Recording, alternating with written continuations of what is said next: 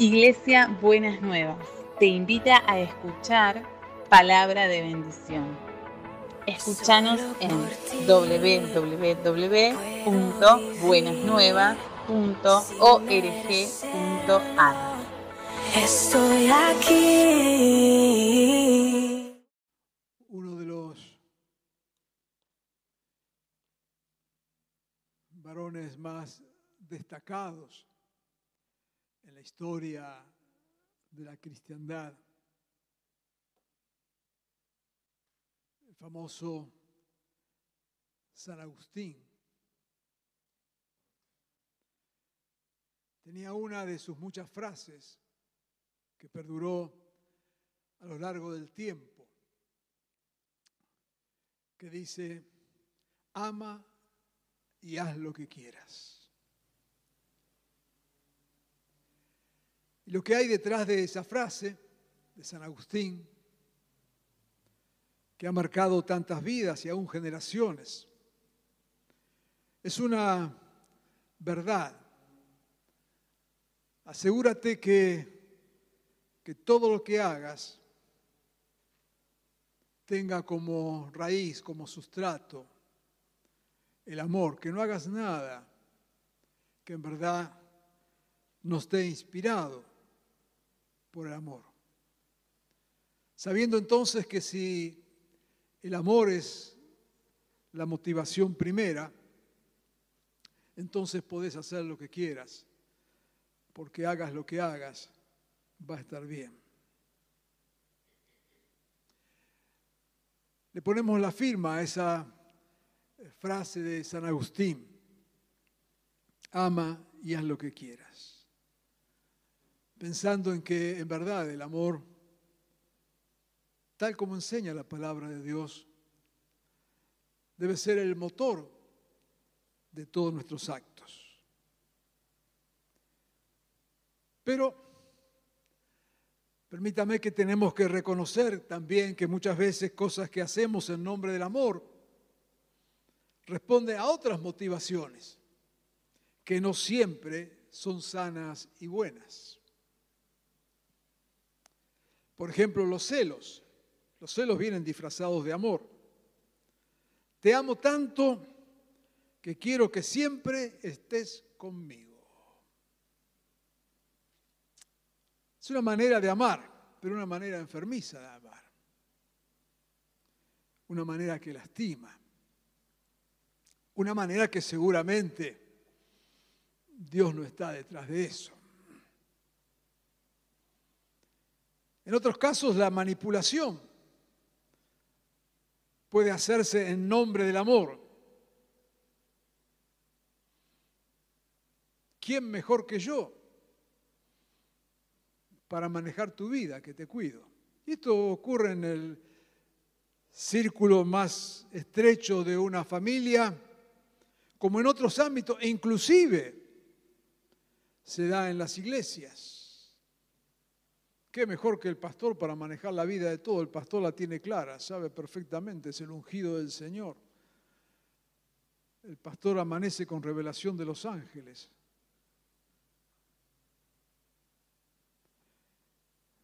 Y muchas vidas son lastimadas, heridas, dañadas detrás de tanta manipulación.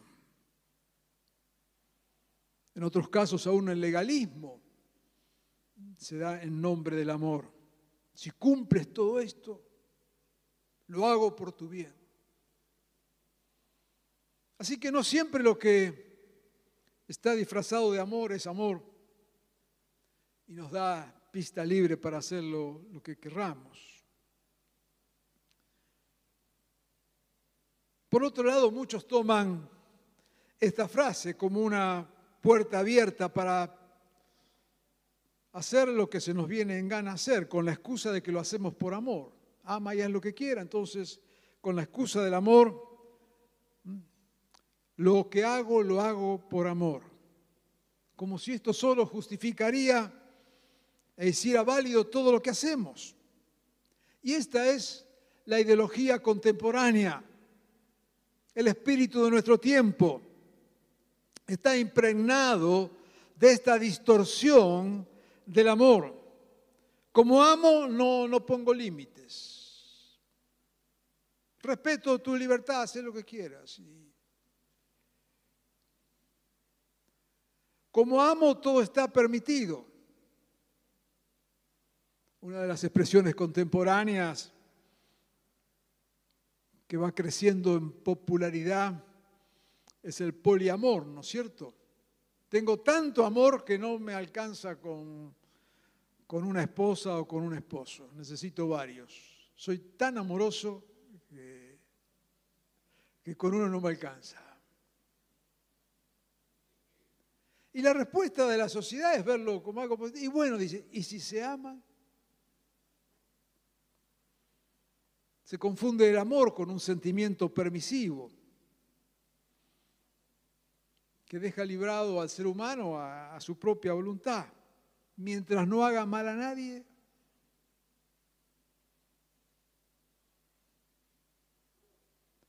al fin y al cabo resulta ser un amor terriblemente egoísta. Yo amo y hago lo que quiero está en la raíz del comportamiento del día de hoy. Hace a nuestra cultura, a nuestra manera de vivir, a nuestra manera de ser. Nadie se meta conmigo. Yo amo mis, expreso mi amor como quiero y no acepto ningún tipo de limitación ni cosa por el estilo. No queremos arruinarle la fiesta a nadie, pero permítame en esta mañana ir a la palabra del Señor. Esto es una iglesia, creemos en Jesucristo. Discúlpenos hablamos sobre lo que está en la palabra del Señor. Y no nos avergonzamos de eso. En primera de Juan, capítulo 4, versículo 8, aquellos que venimos de hace años en la fe y que fuimos a la escuela dominical también, recordamos que se nos enseñaba este texto, ¿no es cierto? El que no ama no conoce a Dios porque Dios es amor.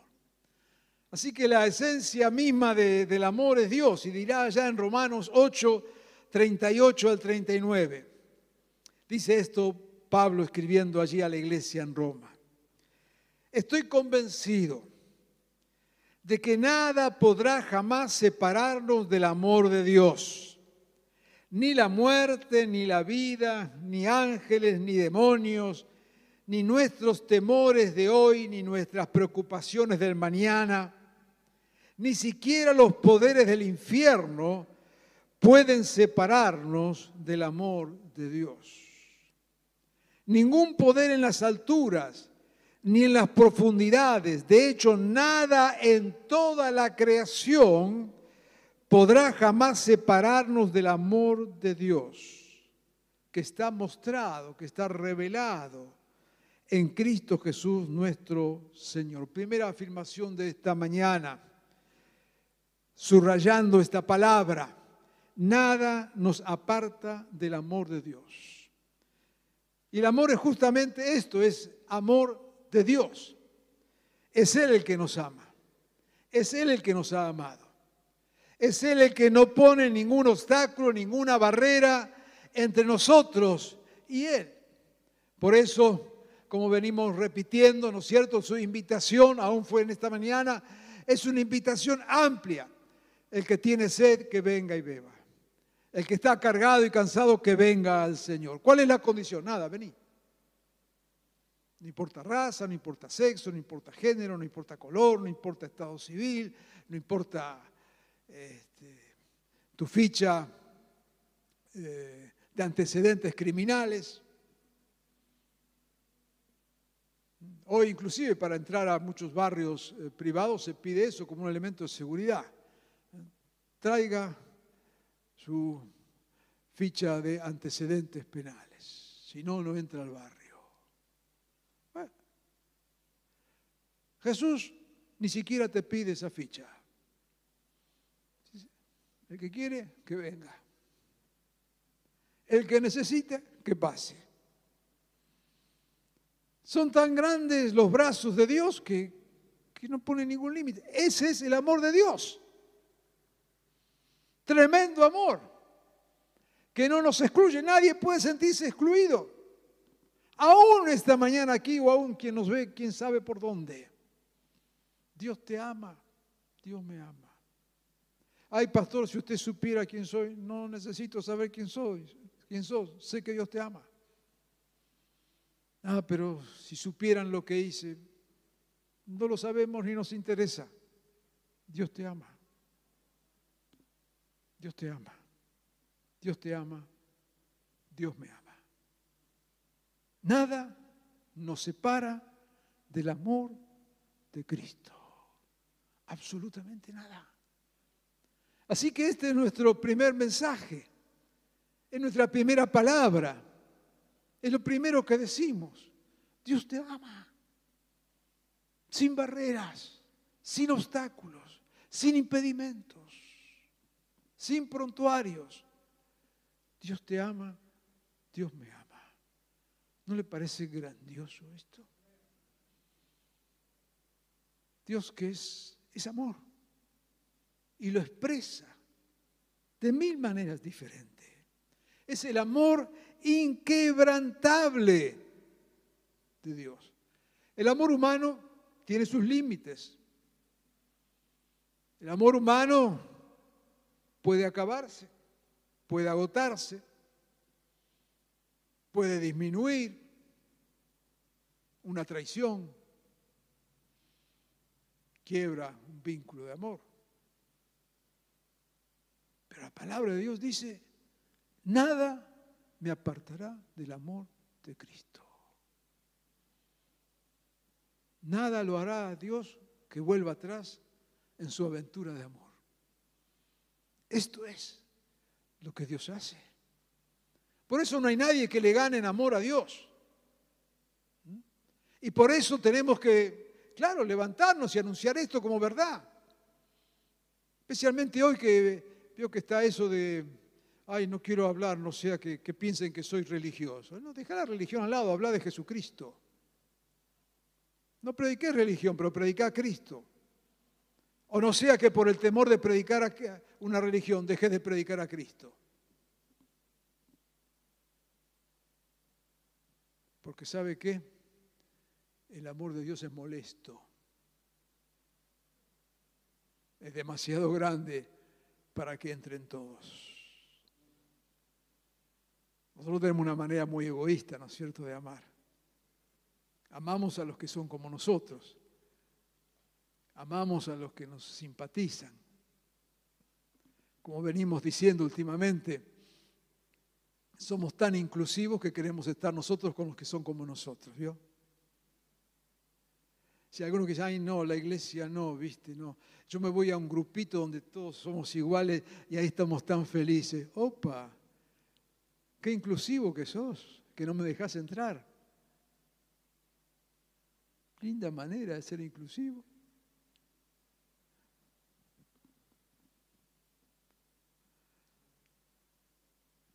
Grupos por acá, por allá, de lo que sea, de los que son iguales. No hay mayor negación del Evangelio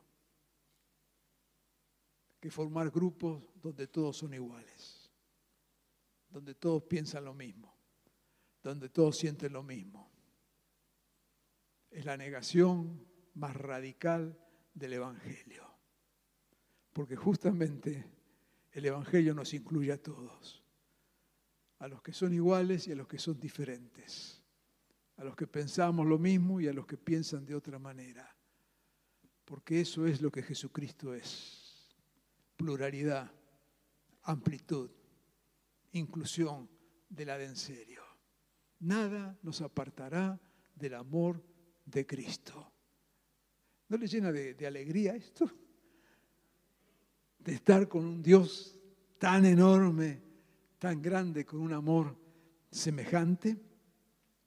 Dice allí en Juan, capítulo 15, versículo 9 al 11 y 14 al 17. Así como el Padre me ha amado a mí, también yo les he amado a ustedes. Jesús, permanezcan en mi amor.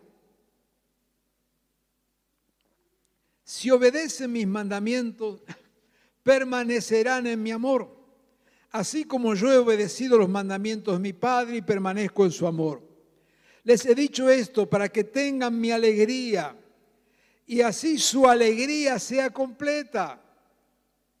Ustedes son mis amigos si hacen lo que yo les mando. Ya no los llamo siervos, porque el siervo no está al tanto de lo que hace su amo. Los he llamado amigos, porque todo lo que a, lo que a mi padre le oí decir, se lo he dado a conocer a ustedes. Mire hermano, querido hermano, hermana, ¿qué significa esta expresión? Permítame entonces avanzar un poquitito, porque para mí acá hay una de las claves que tiene que ver con nosotros y nuestra vida en el Evangelio y lo que somos y lo que compartimos en este tiempo. ¿Qué significa este texto? Fíjese que dice, yo les he amado a ustedes, lo que veníamos diciendo. El puntapié inicial lo tomó Dios. No es que nosotros nos acercamos a Dios, Dios se acercó a nosotros. Estaba leyendo el otro día un libro de un conocido predicador. Me parecía muy acertado lo que decía, ¿no? hablando de cierto lenguaje que tenemos que no es un lenguaje correcto. Por ejemplo, esto de decir, aceptás a Jesús como tu... ¿Qué acepta? ¿Cómo aceptar a usted a Dios? Dios no anda mendigando amor ni nada. La invitación no es si acepta a Jesús, es rendite a Jesucristo, date cuenta que estás perdido.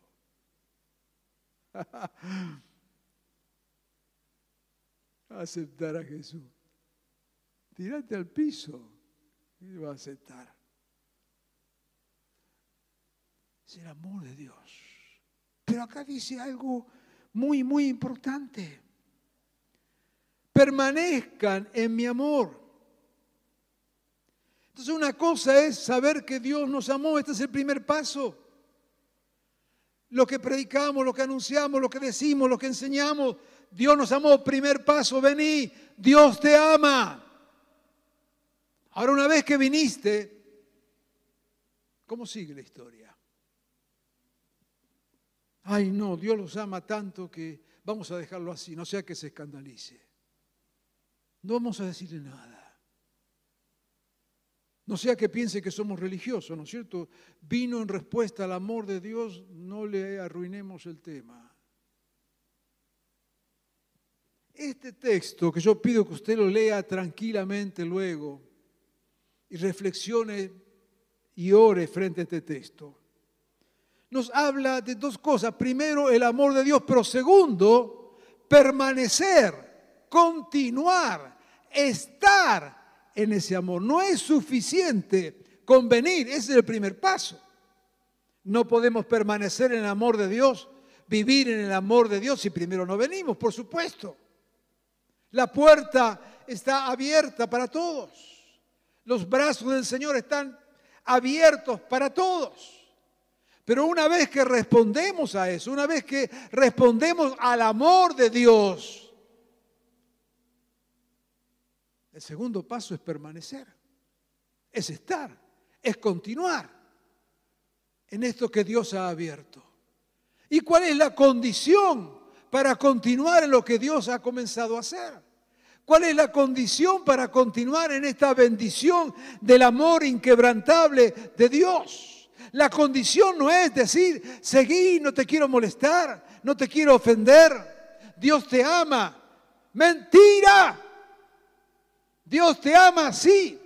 Pero si querés permanecer en el amor de Dios, tenés que vivir como Dios manda. Ay, suena muy religioso para este tiempo. Me importa un bledo. Me importa un bledo. ¿No es bíblica la expresión? No, no es bíblica. Pero no es cualquier cosa. No es cualquier cosa. Hay una manera de vivir. Hay una manera de vivir a partir de lo que Dios hace. A partir del amor inquebrantable de Dios. Pero si quiero bendecir una vida, si quiero ser instrumento de bendición, debo enseñarle dos cosas. Primero, que Dios te ama. Y segundo, empezar a vivir de acuerdo a como Dios quiere que vivas. Lo que estás haciendo está mal. Está mal. Ay, no, hoy no se dice eso porque está mal. Lo que está mal, está mal. Y lo que hay que corregir, hay que corregirlo.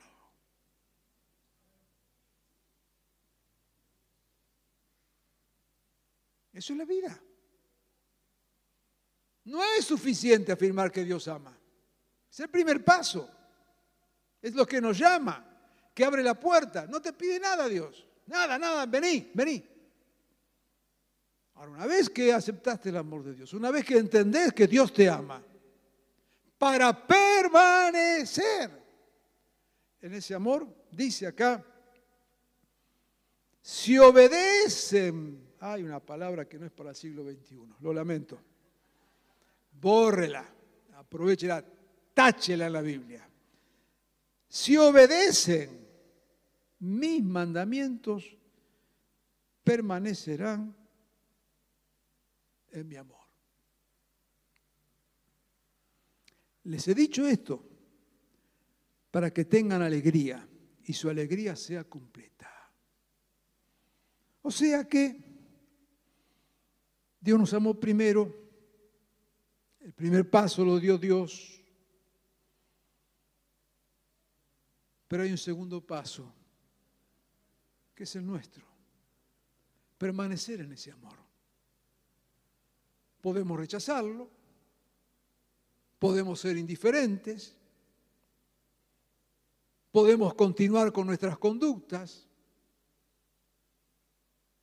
pero para permanecer hay que vivir de acuerdo a la voluntad de Dios. Y esto hoy siempre lo ha sido y hoy más que nunca es un escándalo. La sola palabra mandamiento suena a religiosidad, a imposición, a opresión. Y esto entra en conflicto con el espíritu de esta época.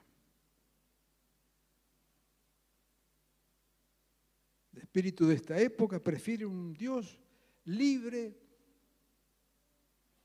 El amor de Dios es tan grande que no, que no me pone límites ni pautas éticas o morales. Dios nos ama, su amor nos da oportunidades, por lo tanto nos abre la posibilidad de una vida distinta, pero somos nosotros los que debemos responder a ese amor con obediencia. Obediencia no es legalismo. Cuando Dios dice no mentir, no es legalismo es no mentir. Cuando Dios dice no matarás,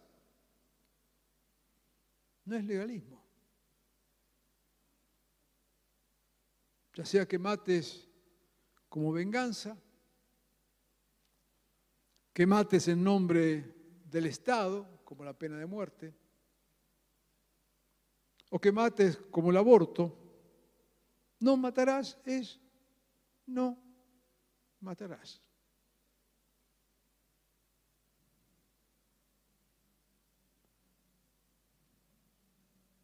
Cuando Dios dice no cometer adulterio es fidelidad, no es poliamor.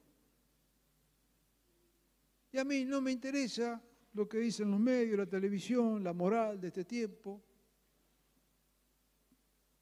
porque como cristiano hablo del amor sin límites de Dios que inventó el amor. Nadie le va a enseñar a Dios cómo amar.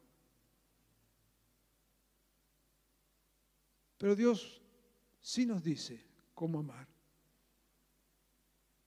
Y no como el adulterio. Es parte de permanecer en el amor de Cristo. Honrar al Señor en todo lo que hacemos Primer mandamiento. No es religiosidad. Es reconocer a Dios en cada acto, en cada circunstancia de la vida, en mi familia, en mi negocio, en mi trabajo, en mi profesión, en mi diversión, en mi descanso. Como quiero permanecer en Cristo, entonces me dispongo a vivir conforme a su voluntad. Dice su palabra que su voluntad es buena, agradable y perfecta. La alegría completa, la felicidad total, el gozo total, más que la felicidad, que es momentánea, tiene que ver con permanecer en el amor de Dios.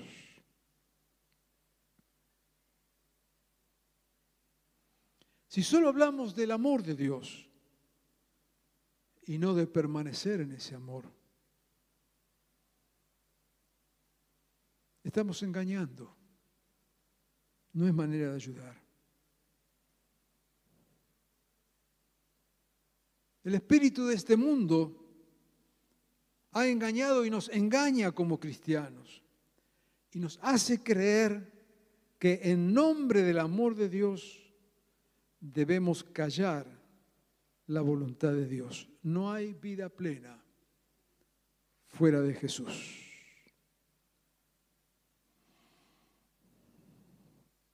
Es cierto y aceptamos que muchas veces nuestras propias ideas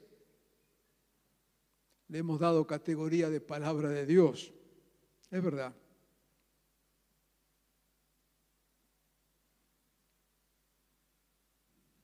que muchas veces queremos hacer decir a Dios cosas que Dios nos dice, es verdad. Pero hay una verdad superior. Fuera de Jesús y su palabra, no hay vida verdadera. Por eso Jesús le dijo a aquella mujer, sorprendida en adulterio y a otros, a los cuales abrazó y aceptó y amó entrañablemente. Vete y no peques más.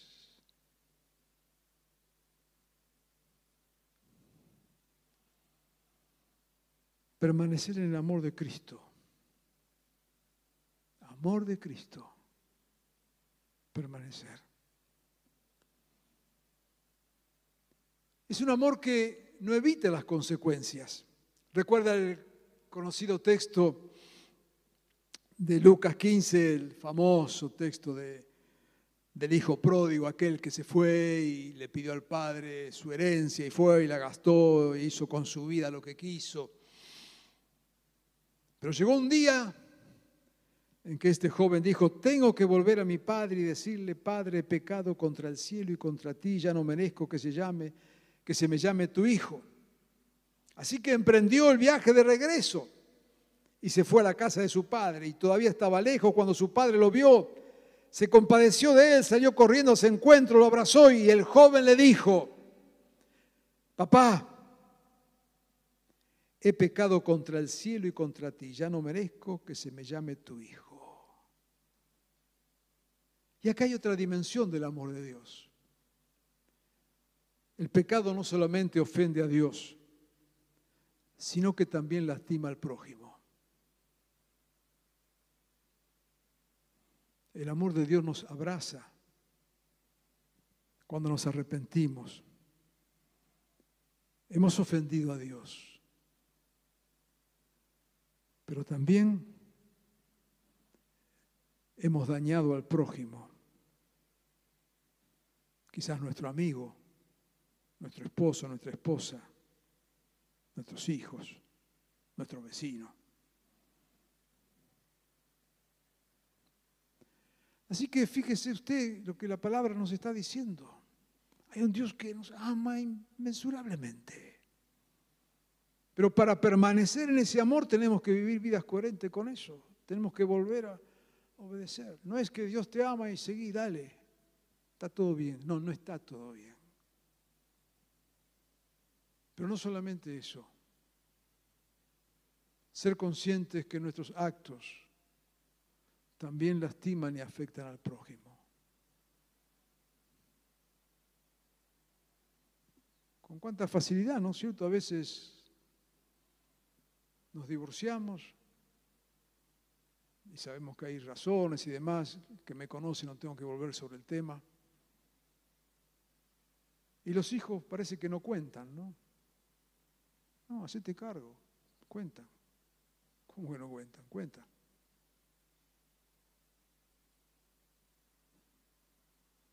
En esta cultura contemporánea, tan superficial,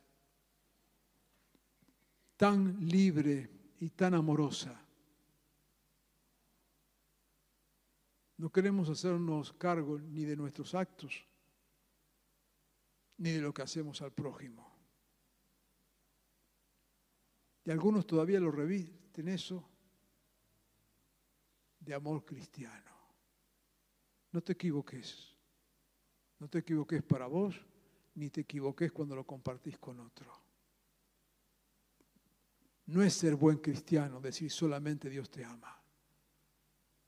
Si querés cerrar el círculo, es Dios te ama, Dios te acepta, viví de esta manera y hacete cargo de las consecuencias de tus actos.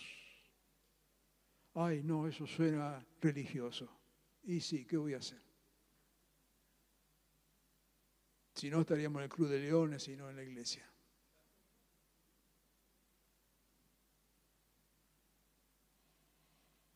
Amén. ¿Estamos ahí?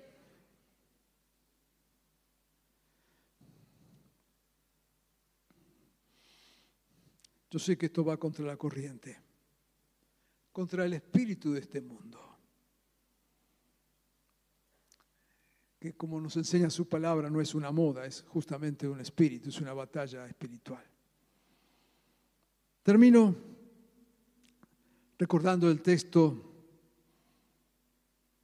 de Mateo 28, 18 y 19, aquel texto que lo usamos siempre para las misiones cuando nos dice, vayan y hagan discípulos en todas las naciones, bautizándoles en el nombre del Padre, del Hijo, del Espíritu Santo, y enseñándoles a obedecer todo lo que les he mandado a ustedes.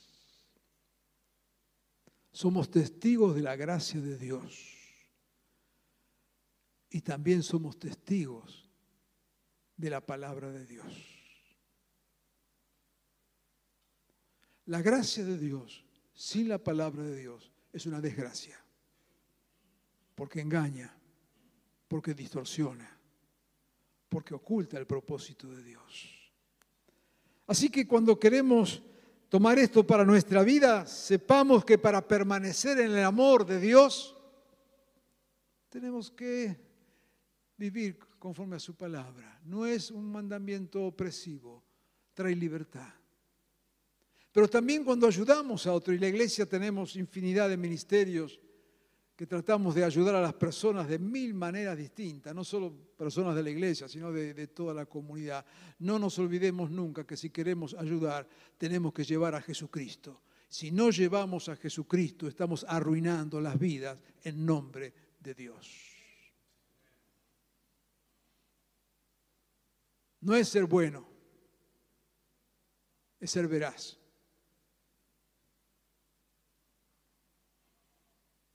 No es ser amoroso, es ser fiel. Eso es lo que Dios pide de nosotros. Y no tiene nada que ver esto con el legalismo. No me meta en esa bolsa. Nada que ver con el legalismo. Pero no hay libertad fuera de Jesucristo. Y si lo que hacemos no aparece Cristo en el centro, lo que hacemos es una maldición porque estamos engañando. Podemos admitir que el que no conoce a Cristo trate de ayudar sin Cristo. Y qué bien que lo haga, qué buen corazón. Perfecto, buenísimo. Hay millones de personas que ayudan a otros, que hoy, mientras estamos acá nosotros cómodamente, están en lugares de guerra ayudando a refugiados, dando de comer. Claro que honramos todo eso. ¿Cómo no? ¿Cómo no? Pero cuando lo hacemos en nombre de Jesucristo, sin Jesucristo, esta ayuda se transforma en una maldición, porque estamos ocultando el que verdaderamente da vida, el que verdaderamente ama y el que verdaderamente transforma. No tenemos el derecho de negar a Jesús a nadie. Porque entendemos que solamente el permanecer en el amor de Dios es lo que trae bendición a las vidas. Si querés bendecir a alguien, unilo a Jesucristo.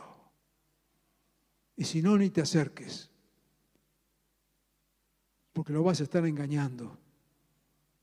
Lo vas a hacer pensar que está bien, cuando en verdad está mal. No sé si soy claro en esta mañana. La tecnología nos permite que usted pueda escuchar este sermón varias veces y pueda desmenuzarlo un poquito. Tenemos el desafío de ser instrumentos de bendición.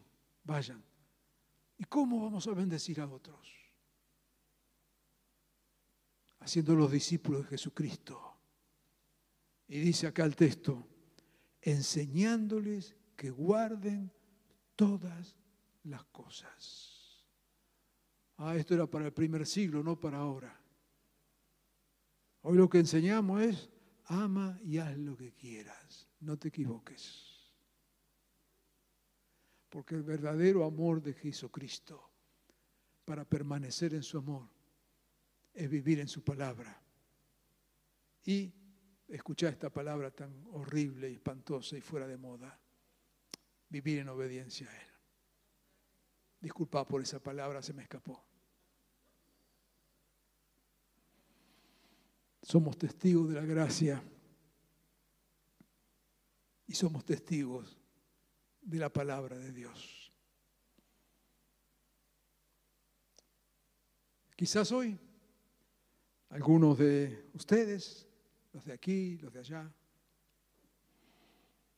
necesitan escuchar tomar, apoderarse de esa gracia infinita de Dios. Nada, nada, nada impedirá que Dios te ame. Pero quizás otros hoy necesiten poner sus vidas alineadas con la palabra de Dios. No te engañes. El amor de Dios no es cómplice. El amor de Dios te hace responsable de tus actos y de lo que tus actos han hecho a otros. Sin excusas. Si necesitas, cambia de vida. Porque no todo el que me dice Señor, Señor, decía Jesús, sino aquel que hace la voluntad de mi Padre.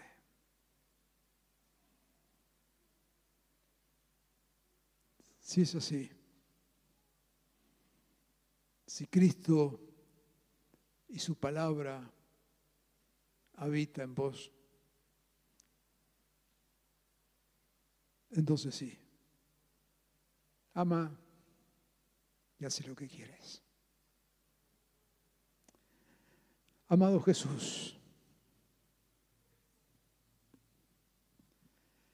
es cierto que tu amor no tiene límites, no reconoce fronteras, no tiene obstáculos, no nos pide antecedentes.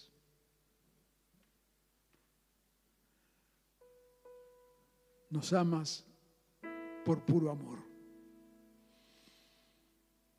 Y ninguno, Señor, queda fuera de los límites de tu amor.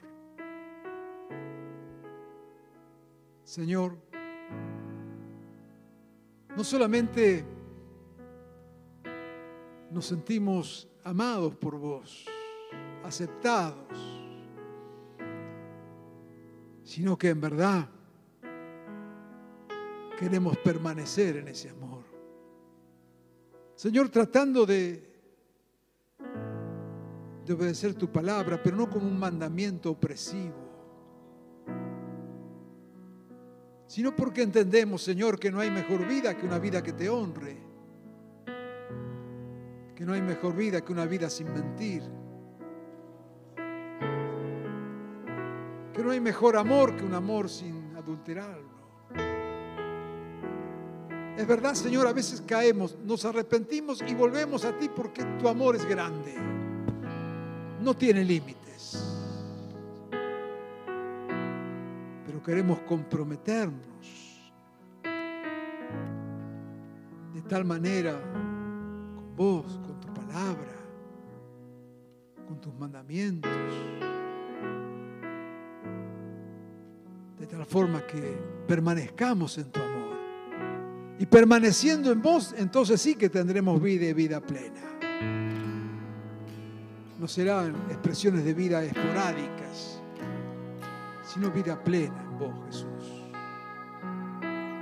Señor, vez tras vez venimos a ti porque porfiadamente queremos permanecer en ti, Señor. Y sabemos que ahí estás, tus brazos abiertos otra vez. Señor, en esta mañana rechazamos el espíritu de este mundo que nos quiere hacer creer que tu amor acepta cualquier cosa de cualquier manera que vivamos como se nos ocurra. Tu amor nos acepta a nosotros para que vivamos una vida nueva. Señor, ayúdanos también, tal como nos desafía tu palabra, a ser instrumentos de tu amor, de tu bendición. Nos rodeas de personas siempre. En la calle, en el mercado, en el trabajo, en la oficina, en los negocios, por todos lados estamos rodeados. Y cada una de esas personas que pones a nuestro lado necesitan saber que vos los amás. Pero Señor, que no solamente le abramos la puerta de tu amor, sino que los ayudemos a permanecer en tu amor, para que ese amor no sea una experiencia instantánea, emocional, puntual, sino que sea una vida transformada. Señor, danos el valor en este tiempo de antivalores para traer los valores de tu reino. Danos la humildad, Señor, para sabernos también nosotros limitados y pecadores. Que nuestras propias limitaciones no nos lleven a ocultar lo que tu palabra dice. Ni nos lleve a ocultar que solo en vos, Jesús, hay salvación. Que no es un amor en el vacío. Es un amor que tiene nombre, Jesucristo. Permite, Señor, que vivamos en ese amor, que permanezcamos en ese amor y que transmitamos ese amor donde vos nos aceptás y nos invitas a permanecer siguiendo tu palabra. En tu nombre, buen Jesús. Amén.